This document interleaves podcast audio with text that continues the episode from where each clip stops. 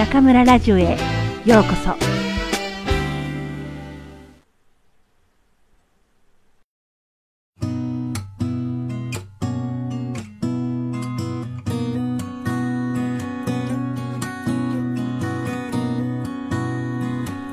おはようの紅葉。出勤時間やゴミを出す朝特定の誰かと顔を合わせる時間帯が辛いという人がいます。それは苦手な人と顔を合わせる時間だからではありませんか？あなたにもそんな人がいませんか？例えば駅の改札で顔を合わせて会社までのわずか数分を一緒に歩くのが気まずい相手お昼時や買い物に出かける時微妙に時間をずらしたくなる相手。苦手な気持ちというものは不思議なもので黙っていても相手に伝染します。もしかしてこの人は自分が嫌いなんじゃないかなとあなたが思っているとしたら相手もそう思っているものお互い苦手オーラを醸し出すようになればもっと気まずくなります。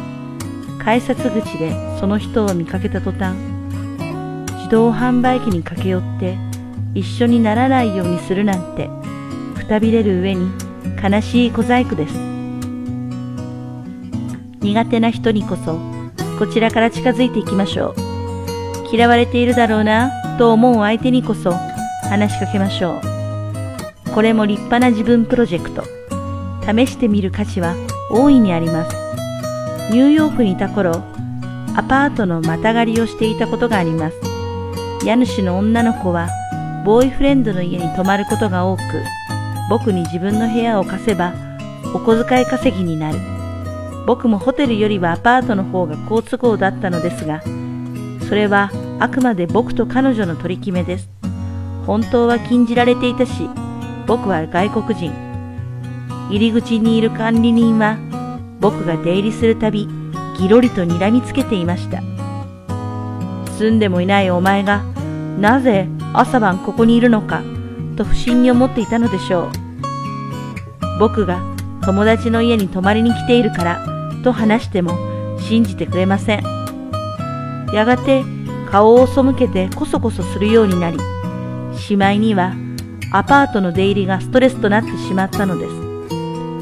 いくら些細なことでも毎日のことですから影響は大きくなります。悪くすれば小さな苦手意識が誤解を呼びトラブルを引き起こすかもしれません。僕は意を決しました。相手が自然に変わるなんてありえないのだから自分から歩み寄り心を開こうと。そこであるとても暑い日スーパーでコーラを買って帰りました。そしてアパートの入り口にいる管理人に微笑みかけこう言ったのです。こんにちは。今日は特別暑いからあなたにコーラを買ってきたよ。すると彼はとても喜び何度もお礼を言いました。それから毎朝気持ちよくおはようと言い交わせるようになったんです。彼の心に届いたのはコーラではなく歩み寄ろうという僕の気持ちだと思います。その意味で挨拶とは魔法の杖。それだけで人との関係が画期的に変わります。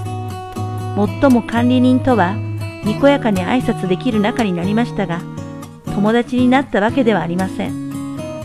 誰とでも親友になるというのは無理な話で当然でしょう。それでも僕の世界は大きく変わりました。挨拶だけでたとえ最低ライン。でも気持ちよい人間関係をキープできる。考えればすごいことだと思うのです。おはよう一つで人とのモヤモヤだって消え失せます。とことん話すのは無理な相手でも自分からおはようと言ってみましょう。相手ばかりか自分まで気分が変わり朝が素敵になるはずです。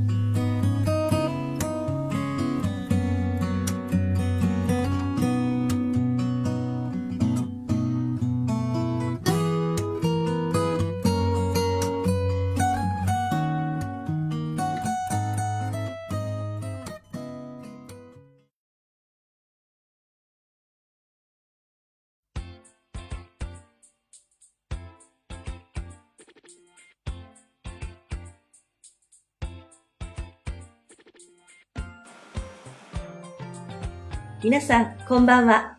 中村ラジオへようこそ。私は、当ラジオ局のディスクジョッキー、中村です。今日の朗読のテーマは、おはようの紅葉でしたね。私にとっておはようは、教師の自分に切り替わる大切なスイッチです。私は大学校内に住んでいるんですが、やっぱり朝はまだまだ頭がぼーっとしていて、シャキッとしていません。時にはその日の授業の導入部分がまとまらなくて考えながら歩いていたりもします。そんな時、すれ違う学生から、先生おはようと声をかけられると、なんだかエネルギーが湧いてきて、今日も頑張るかという気になるのです。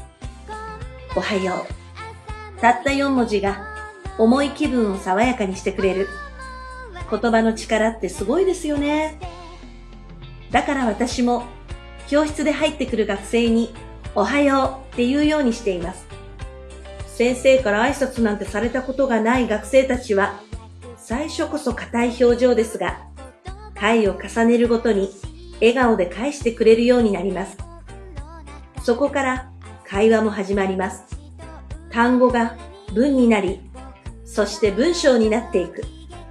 学生の日本語の世界がどんどん広がっていきます。おはようの紅葉、効果バッチリです。でも、中には気恥ずかしくて素直に言えない人もいるかもしれませんね。実は私もそんな子でした。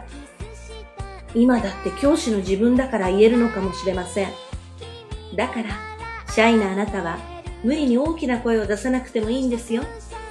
おはようって言われたら、ちょっと立ち止まって、ニコッと微笑んでみてください。ほんの1秒だけ。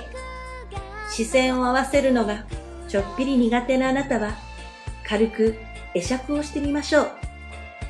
会釈というのは、軽く頭を下げて礼をすることです。何事もできることを一つ一つ積み重ねていきましょう。きっといつか、おはようって元気に言えると思いますよ。さあ、明日の朝が気持ちよく迎えられますように。では皆さん、また次回、ここでお会いしましょう。おやすみなさい。